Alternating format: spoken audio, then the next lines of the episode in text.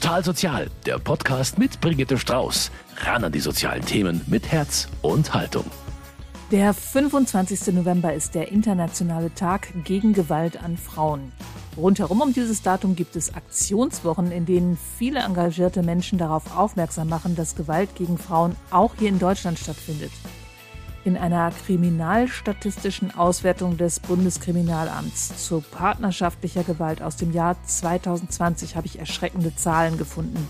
Denn diese Auswertung verzeichnet mehr als 100.000 Fälle, in denen Frauen Opfer von Vergewaltigung, sexueller Nötigung, Freiheitsberaubung, Bedrohung und Stalking geworden sind. Und das sind nur die aktenkundigen Fälle. 139 Frauen wurden in dem Zeitraum in Deutschland sogar getötet. Dagegen müssen wir etwas tun. Ich habe mich für Total Sozial mit Cornelia Tretner getroffen. Sie ist die Leiterin der Frauenhäuser 1 und 2 im Landkreis München. Sie hat mir erzählt, wie die Frauen zu ihr kommen und auch, wie es den Kindern geht, die sehr oft mit ihren Müttern im Frauenhaus landen. Was sie zu sagen hat, das hören Sie heute hier bei Total Sozial. Frau Tretner, Gerade treibt die Welt ja so einige Probleme um. Es gibt den Ukraine-Krieg, wir haben eine Pandemie hoffentlich hinter uns. Zuerst mal sind es mehr Anfragen als vor der Pandemie? Das ist sehr unterschiedlich. Also während der Pandemie hatten wir Zeiten, zum Beispiel in den Lockdowns, ähm, da gab es kaum Anfragen. Wir denken mal, dass viele Frauen einfach nicht mehr die Möglichkeit hatten, von zu Hause wegzugehen, weil viele Männer zu Hause waren. Ja, und das spielt eine ganz große Rolle. Ähm, mittlerweile ist es so, dass die Anfragen wieder deutlich mehr wurden. Wir haben beide Häuser fast voll. Also es ist schon so, dass unserer Meinung nach der Bedarf nach wie vor da ist, wenn nicht sogar höher wie in der Vergangenheit. Fast voll ist. Wie viele Plätze haben Sie denn? Also wir haben im einen Haus haben wir zehn Plätze für Frauen und 17 Plätze für Kinder. Und im anderen Haus haben wir fünf Plätze für Frauen und zehn Plätze für Kinder. Haben sich die Geschichten in den letzten Jahren verändert, die die Frauen erzählen? Ja. Also was wir feststellen, ist, dass wir sehr, sehr viele Multiproblemfälle haben. Das heißt, die Frauen kommen mit, mit vielen Problemen zu uns. Ähm, sie sind ähm, oft sehr, sehr schwer traumatisiert. Wir haben mittlerweile einige äh, Frauen, die auch ähm, körperlich angegriffen wurden, schwerste Verletzungen davon getragen haben, teilweise monatelang auch äh, im Krankenhaus lagen und dann zu uns kamen. Wir haben natürlich auch Kinder, die schwer traumatisiert sind. Und es ist ja für uns auch immer ein Problem, dass oft sogar von, von Fachleuten gedacht wird, naja, der Gefährder hat die Frau angegriffen, aber ähm, die Kinder nicht. Und das ist ein Thema, mit dem wir sehr schwer zu kämpfen haben, weil auch wenn die Kinder selbst keine Gewalt, keine körperliche Gewalt erfahren haben, sind sie dennoch traumatisiert. Ja, die Kinder haben in der Regel die Situation zu Hause miterlebt, über Wochen, über Monate, über Jahre. Wir haben Kinder, die äh, miterleben mussten, wie die Mutter ja zusammengeschlagen wurde, wie die Mutter vergewaltigt wurde mehrmals. Das hinterlässt natürlich bei den Kindern Spuren und es ist aber für uns oft nicht nachvollziehbar, dass das von den von den Behörden, teils auch von Jugendämtern ähm, nicht in der Realität so gesehen wird. Welche Schwierigkeiten ergeben sich daraus? Also ich stelle mir vor, eine Frau schafft es, von zu Hause abzuhauen, packt sich irgendwie ihre Kinder unter den Armen, damit sie wegkommt. Was haben dann jetzt die Jugendämter dazu sagen? Ja, es geht ja oft um das Thema Umgang und es ist auch völlig legitim, dass ein Vater ähm, Umgang äh, möchte, ja, oder den Umgang einfordert. Aber wir sehen schon die Problematik, dass die Frauen und die Kinder erstmal zur Ruhe kommen müssen. Und es ist für die Frauen und auch für die Kinder eine wahnsinnig Belastung, wenn sie dann sofort ähm, in diese Rechtfertigungshaltung müssen, sofort ähm, Umgang ähm, gefordert wird, teils auch verlangt wird, dass die Frauen sich mit dem Gefährder, der sie vielleicht ähm, einige Wochen vorher zusammengeschlagen hat, sich dann an einen Tisch setzen, um das Thema Umgang zu regeln. Und das sind Dinge, die für uns nur sehr schwer nachzuvollziehen sind. Wie lösen Sie das dann? Weil ich meine, wenn ich das richtig verstehe, ist ja die Problematik die, dass die Frauen es geschafft haben, von dem Mann wegzukommen. Der Mann soll nicht wissen, wo sie sind, also wo sie ist. Aber wenn er mit den Kindern Umgang haben soll, dann wird er irgendwann erfahren, wo sie ist. Das ist in der Tat ein großes Problem, weil man damit automatisch von älteren Kindern auch verlangt, dass sie nicht sagen dürfen, wo sie sich aufhalten. Wir machen es auch so, dass wir als Einrichtung, als Frauenhaus die Regel haben, dass in den ersten zwei Monaten kein Umgang stattfinden darf und danach wenn möglich nur begleiteter Umgang, einfach um die, um die Kinder auch zu schützen, aber auch um die Frauen zu schützen. Und ähm, idealerweise setzt man sich dann ähm, mit dem zuständigen Jugendamt an einen Tisch mit der Klientin und ähm, gegebenenfalls je nach Alter der Kinder auch mit den Kindern und bespricht einfach, wie es weitergehen kann und was vor allem im Sinn der Kinder gut für sie ist. Jetzt waren wir schon ganz viel bei den Kindern. Ich möchte noch mal zu den Frauen zurückkommen.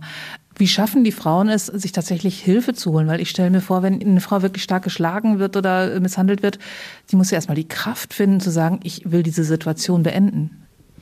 Also es sind ganz unterschiedliche Situationen, aus denen die Frauen kommen. Es sind Situationen teils, dass sie einfach nach monatelangem oder jahrelangem Martyrium ähm, so weit sind, dass sie aus eigener Kraft ihre, ihre Sachen packen und, und gehen, bei uns anrufen, sich mit uns in Verbindung setzen und dann zu uns kommen. Ähm, sie kommen über Beratungsstellen zu uns, ähm, sie kommen über Jugendämter zu uns, aber auch oft aus ganz kritischen Situationen ähm, werden sie dann von der Polizei zu uns gebracht. Wie erfahre ich von der Existenz eines Frauenhauses, wenn ich in Not bin? Wo kriege ich eine Adresse her? An wen kann ich mich wenden? Also viele schauen natürlich im, im Internet nach. Ähm, oft ist es auch so, dass Verwandte, Freundinnen, Bekannte, Therapeutinnen da unterstützen und, und suchen. Und es gibt natürlich mittlerweile, Gott sei Dank, auch viele Aktionen rund um das Thema Gewalt, sei es jetzt bei uns eben im Landkreis München die Bäckertütenaktion, aber auch andere Veröffentlichungen, die dabei unterstützen, dass die Ansprechpartner, dass die die Hilfenummern einfach bekannter werden und das Thema an sich in der Gesellschaft präsenter wird und es dadurch leichter ist für die Betroffenen oder für das Umfeld, dann entsprechende Hilfe zu suchen. Das heißt, die Frau findet irgendwann eine Telefonnummer oder nimmt irgendwie Kontakt auf, landet bei Ihnen. Wie können Sie der Frau denn dann helfen? Die kann ja nicht dauerhaft bei Ihnen wohnen. Ich denke, das Wichtigste ist erstmal, dass die Frau ähm, zur Ruhe kommt. Ja, dass sie erstmal sich sortiert, ein bisschen auch überhaupt mal verarbeiten kann, was da passiert ist in den letzten Tagen. Es gibt Frauen, die uns berichten, dass sie das erste Mal seit Jahren wieder durchgeschlafen haben, ja, dass sie sich das erste Mal seit Jahren in Sicherheit fühlen. Und dann geht man langsam her und schaut gemeinsam mit der Frau, was steht denn an, wie schaut's finanziell aus, was muss geregelt werden. Es ist so, dass viele Frauen zu uns kommen, denen von den Männern vorher alles weggenommen wurde, über Monate, über Jahre. Das heißt, die Frauen kommen ohne ohne Ausweise, ohne Krankenversicherungskarte, ohne EC-Karte, ähm, ohne Geburtsurkunden der Kinder. Also das sind schon sehr perfide Methoden, die dann natürlich auch angewandt werden. Ähm, übrigens völlig unabhängig von der Gesellschaftsschicht. Das ist mir auch nochmal wichtig. Und dann schauen wir einfach gemeinsam mit den Frauen, was, was braucht's, was muss geregelt werden und in einem zweiten Schritt schauen wir dann natürlich auch oder besprechen mit der Frau, erarbeiten gemeinsam mit der Frau eine Zukunftsperspektive, wobei wir da natürlich merken, aufgrund der aktuellen Situation, gerade in München, ist das Thema Wohnungssuche natürlich ein extrem schwieriges und verhindert meiner Meinung nach auch mittlerweile, dass Frauen auch aus der Gewaltsituation rausgehen, weil sie einfach Angst haben, sich dann keine eigene Perspektive aufbauen zu können. Ich will sagen, schlicht und ergreifend keine Wohnung bezahlen zu können von ihrem Gehalt. Alleine eine Wohnung finden zu können. Ja, also eine Wohnung zu finden, eine Wohnung finanzieren zu können, da spielen dann auch wieder die Bearbeitungszeiten der Behörden natürlich eine Rolle. Wir haben zurzeit in München die Situation, dass ähm, die Bearbeitung eines Wohnungsantrags bis zu neun Monaten dauert. Normalerweise geht man davon aus, dass eine Frau im Frauenhaus einige Wochen Schutz findet und dann eigentlich an der Perspektive gearbeitet werden sollte. Das ist völlig utopisch mittlerweile. Also wir haben viele Frauen, die maximal bis zu einem Dreivierteljahr Jahr bei uns sind. Aber nochmal einen Schritt zurück. Die dürfen auch ohne Ausweis, Krankenversicherungskarte und Geburtsurkunden hierher kommen. Ja, natürlich. Also die Frauen kommen ganz oft wirklich nur mit dem, was sie gerade anhaben. Und ähm, dann muss man natürlich schauen, wie man an die Sachen kommt, ähm, teils auch mit Unterstützung der Polizei, die da oft sehr, sehr hilfreich ist und uns da auch oft sehr unterstützt. Und dann muss man auch schauen, es gibt auch Fälle, wo die Wohnung einfach der Frau wieder zugewiesen werden kann. Ähm, setzt natürlich voraus, dass sie ähm, einmal im Mietvertrag mit drin steht und dass der Gefährder sich auch an die Vereinbarungen hält. Ja, sprich, zum Beispiel eine Kontakt, sich an die Kontaktsperre hält, an das Näherungsverbot. Da gibt's halt leider auch genügend Fälle, wo die Gefährder sich nicht dran halten und die Frau so oder so gezwungen ist, aus der Wohnung dauerhaft rauszugehen. Ich glaube, ich hätte auch Angst, da wieder einzuziehen. Der weiß ja dann auf jeden Fall, wo ich bin. Ziehen viele Frauen aus München weg dann? Ja, das äh, hängt natürlich von einigen Faktoren ab. Ja, wenn Kinder dabei sind, hat es natürlich alles auch Folgen. Die Frage ist, sind die Kinder in der Schule? Sind sie im Kindergarten? Was brauchen sie? Nehme ich ihnen dann das gewohnte Umfeld, was sie ja sowieso erstmal verlieren? Dann ist für die Frauen ganz, ganz wichtig natürlich auch soziale Kontakte die sie natürlich nicht so gerne aufgeben. Auf der anderen Seite stellen wir auch fest, dass die betroffenen Frauen oft überhaupt keine sozialen Kontakte mehr haben, weil der Mann sie ihnen verboten hat.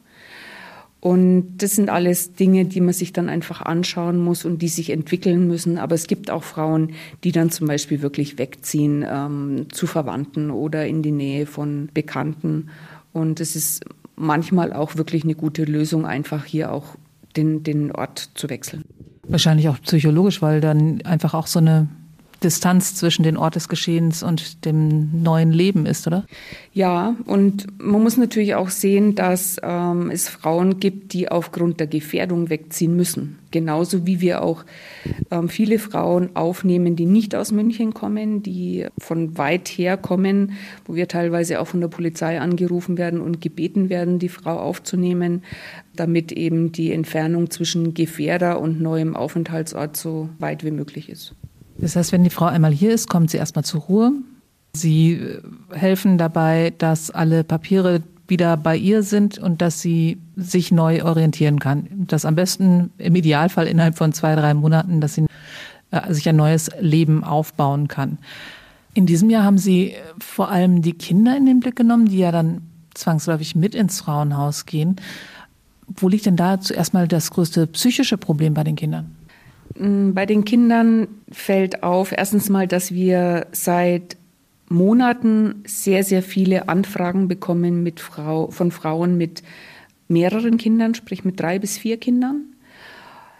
Was uns auffällt, ist, dass die Kinder natürlich ja, in ein völlig neues Umfeld kommen, dass das alte Umfeld erstmal verloren geht, dass die Kinder oft traumatisiert sind, verunsichert sind.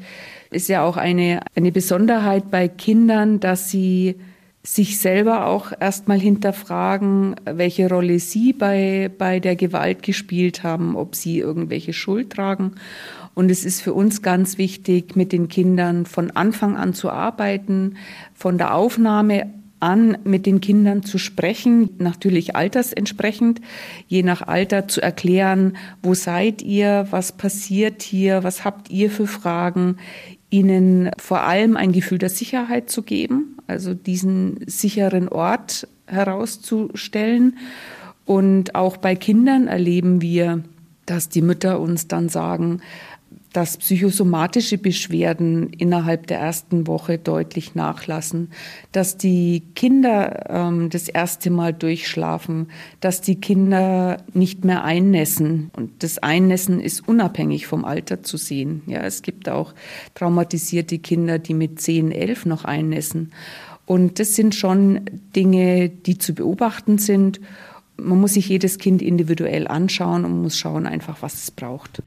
Gehen die denn dann in der neuen Umgebung in die Schule oder wie funktioniert das? Ich stelle mir das sehr kompliziert vor. Die werden ja tatsächlich aus allen Einrichtungen auch rausgerissen und sind dann möglicherweise aber auch nur für zwei, drei Monate in der neuen Umgebung. Ja, das ist in der Tat so. Die Kinder gehen dann ähm, hier in, den, in die Schule. Kindergarten ist aufgrund der Kindergartensituation einfach sehr schwierig, aber ähm, wir betreuen auch die Kinder vor Ort in unseren Einrichtungen und bieten da einiges an. Aber es ist schon für die Kinder ein, ein großer, eine große Umstellung, großer Umbruch und verbunden natürlich mit vielen Fragen. Ja, wie geht's weiter? Ähm, was passiert in den nächsten Wochen? Was passiert in den nächsten Monaten? Wo wohnen wir in Zukunft? Und wir schauen natürlich auch, dass wir die Kinder in der Zeit, in der sie bei uns sind, entsprechend unterstützen können. Was wir uns wünschen würden, wäre ähm, ein psychologischer Fachdienst, sprich eine Psychologin, die stundenweise bei uns tätig wäre, sowohl für die Frauen als auch für die Kinder. Das scheitert aber derzeit noch an der Refinanzierung, wäre aber unserer Meinung nach wahnsinnig wichtig. Ach so, ich habe gedacht, das wäre sozusagen Teil des Pakets, dass wenn Frauen da völlig desolat ankommen in, in, in einem äh, ja, psychisch und körperlich halb zerstörten Zustand, dass sie nicht nur körperlich, sondern auch psychisch wieder, also auch psychische Unterstützung bekommen, psychologische Unterstützung bekommen. Da gibt es gerade gar nichts. Es ist so, grundsätzlich versuchen wir natürlich die Frauen aufzufangen, ja. Und ich denke, man muss auch aufpassen, am Anfang nicht zu viel natürlich zu wollen und den Frauen erstmal die Möglichkeit zu geben, zur Ruhe zu kommen, Vertrauen zu uns aufzubauen. Die Frauen können wir relativ schnell anbinden, ja, an bestimmte Beratungsstellen, an bestimmte Therapiemöglichkeiten auch. Da vermitteln Sie dann einfach. Da vermitteln wir und äh, das geht auch sehr schnell in der Regel. Was schwierig ist, ist wirklich die Unterstützung für die Kinder. Es ist natürlich schwer, für die Kindertherapieplätze zu finden, wenn wir nicht wissen, wo die Frauen irgendwann mit den Kindern mal wohnen. Das ist ein, ein Thema, was uns sehr beschäftigt. Wir versuchen zum Beispiel durch Ergotherapie zu unterstützen, aber sage ich mal, eine Traumatherapie als Beispiel zu nennen, zu finden, macht einfach während der Zeit im, im Frauenhaus keinen Sinn. Deswegen würden wir uns eben ähm, psychologischen Fachdienst im, im Frauenhaus wünschen, um die Zeit zu überbrücken um einfach eine Psychologin vor Ort zu haben, die mit den Kindern regelmäßig Gespräche führen kann, bis die Frau irgendwann weiß, wo sie wohnt, eine neue Wohnung hat und wir dann dort auch einen entsprechenden Therapieplatz für die Kinder suchen können. Wo man dann bis dahin wahrscheinlich auch weiß, welche konkreten Hilfen das Kind braucht. Genau. Es ist auch so, dass wir in, der, in den letzten Monaten feststellen, dass vermehrt Kinder zu uns kommen, die einen sehr, sehr hohen Bedarf haben. Ja, es gibt Kinder, die wochenlang nicht in die Schule geschickt wurden oder nicht in die Schule gehen durften, weil der Gefährder vermeiden wollte, dass die Kinder natürlich von zu Hause was erzählen. Es gibt Kinder, die zwar in die Schule gehen durften, aber ansonsten keine Förderung erhalten haben, obwohl sie äh, Förderung gebraucht hätten. Also es sind viele Dinge, ja, sei es Logopädie zum Beispiel, ähm, die dann die Gefährder einfach nicht zugelassen haben. Und wir müssen einfach bei jedem Kind schauen, teils auch mit externer Unterstützung, wo sind die Bedarfe, wo sind die Defizite, was braucht's für eine Förderung. Aber wie gesagt, viele Fördermaßnahmen machen natürlich erst dann Sinn, wenn wir wissen, wo die Frauen in Zukunft leben. Vielleicht könnten wir auch noch einen kleinen Blick in die Zukunft wagen. Was kann eine Frau sich von ihrer Flucht ins Frauenhaus versprechen für ihre eigene Zukunft? Also zuerst mal muss man sagen, dass der Schritt an sich schon unheimlich viel Mut verlangt. Und ich denke, das ist mal der, der wichtigste Schritt überhaupt, diesen Mut zu haben und diesen Schritt zu gehen. Und dann aber auch allen Widrigkeiten zum Trotz den Weg weiterzugehen. Auch wenn ich weiß, ich finde so schnell keine Wohnung, auch wenn ich weiß, die Kinder sind sehr belastet durch die Situation, nicht aufzugeben und Schritt für Schritt mit uns gemeinsam die Zukunft zu planen. Ideal wäre natürlich, wenn die Frau möglichst bald eine Wohnung findet, ja, wenn die Frau möglichst bald mit gegebenenfalls auch Unterstützung der Jugendämter ähm, die Themen klären kann, wie schaut zukünftig der Kontakt zwischen Vater und Kindern aus. Ja, solche Themen belasten die Frauen und sind ganz wichtig, sobald wie möglich natürlich im Positiven für alle Beteiligten zu klären. Und schön wäre es natürlich, wenn die Frau dann ähm, mit einer neuen Wohnung einfach dann Schritt für Schritt sich ein neues Leben aufbauen kann. Ja, Schule für die Kinder zu finden, Kindergartenplatz zu finden, gegebenenfalls einen neuen Arbeitsplatz zu finden. Das sind Dinge einfach, die, die anstehen und man muss auch sehen, dass das für die Frauen natürlich sehr, sehr viel auf einmal ist, sehr, sehr viel Verantwortung man darf nicht vergessen, dass die Frauen in der Vergangenheit oft von den Männern ja auch keine Verantwortung mehr übertragen bekommen haben. Wurden regelrecht klein gehalten. Sie wurden klein gehalten. Wir haben Frauen erlebt, die nach ihrer Hochzeit ähm, sieben Jahre lang nicht mehr alleine die Wohnung verlassen durften. Ohne den Mann oder ohne Angehörige des Mannes. Oder wir haben Frauen erlebt, die 20 Jahre nicht mehr alleine einkaufen waren. Ja, also das sind Dinge, die man sich, glaube ich, gar nicht vorstellen kann. Und dann muss man mal überlegen, was das für die Frauen bedeutet, Schritt für Schritt die ganzen Dinge im Alltag wieder ja teilweise zu erlernen, sich aber auch zuzutrauen, diese Dinge wieder eigenverantwortlich machen zu können. Was sagen Frauen, wenn sie dann das erste Mal wieder alleine einkaufen waren? Also grundsätzlich ist es ja dann sind das ja dann die mutigsten Frauen überhaupt, sich da rauszutrauen, denn ich stelle mir vor, dass, dass man sich dann kaum noch traut, alleine einkaufen zu gehen.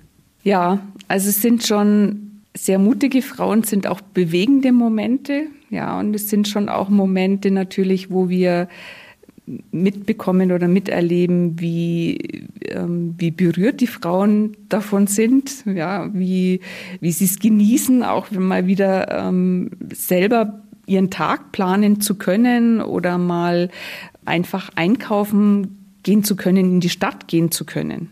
Selber entscheiden zu können, was sie mit ihrem Geld machen, selber entscheiden zu können, was sie einkaufen, was sie kochen, was sie essen, ähm, welchen Arzt sie besuchen.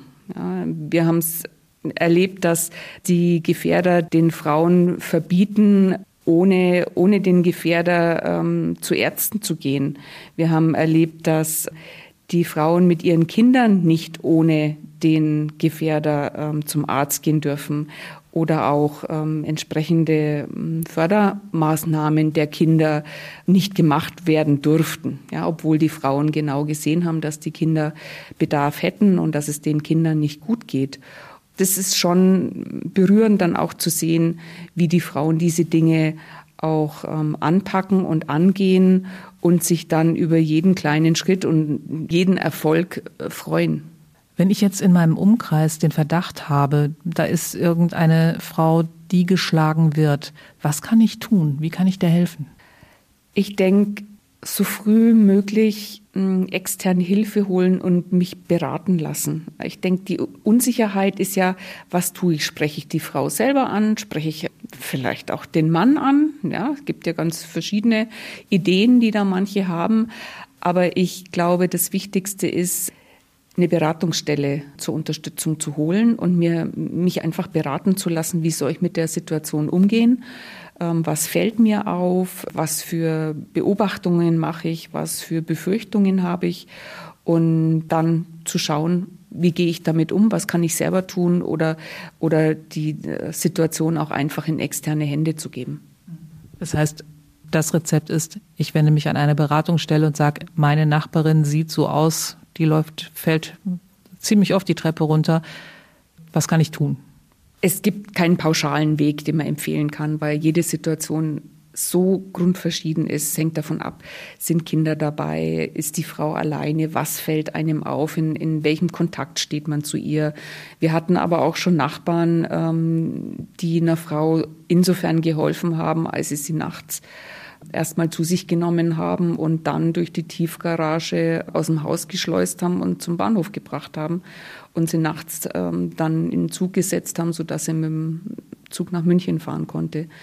Also da gibt es ganz viele verschiedene Wege, aber ich denke, wichtig ist, sich frühzeitig Hilfe zu holen und sich an Beratungsstellen zu wenden. Ja, denn häusliche Gewalt bleibt viel zu oft unentdeckt. Cornelia Trettner war das. Sie ist die Leiterin der Frauenhäuser 1 und 2 im Landkreis München. Der Träger ist der Sozialdienst katholischer Frauen. Wenn Sie Hilfe brauchen oder jemanden kennen, der Hilfe braucht, einfach das Wort Frauenhaus googeln, dann bekommen Sie Telefonnummern und Beratungsangebote in Ihrer Nähe.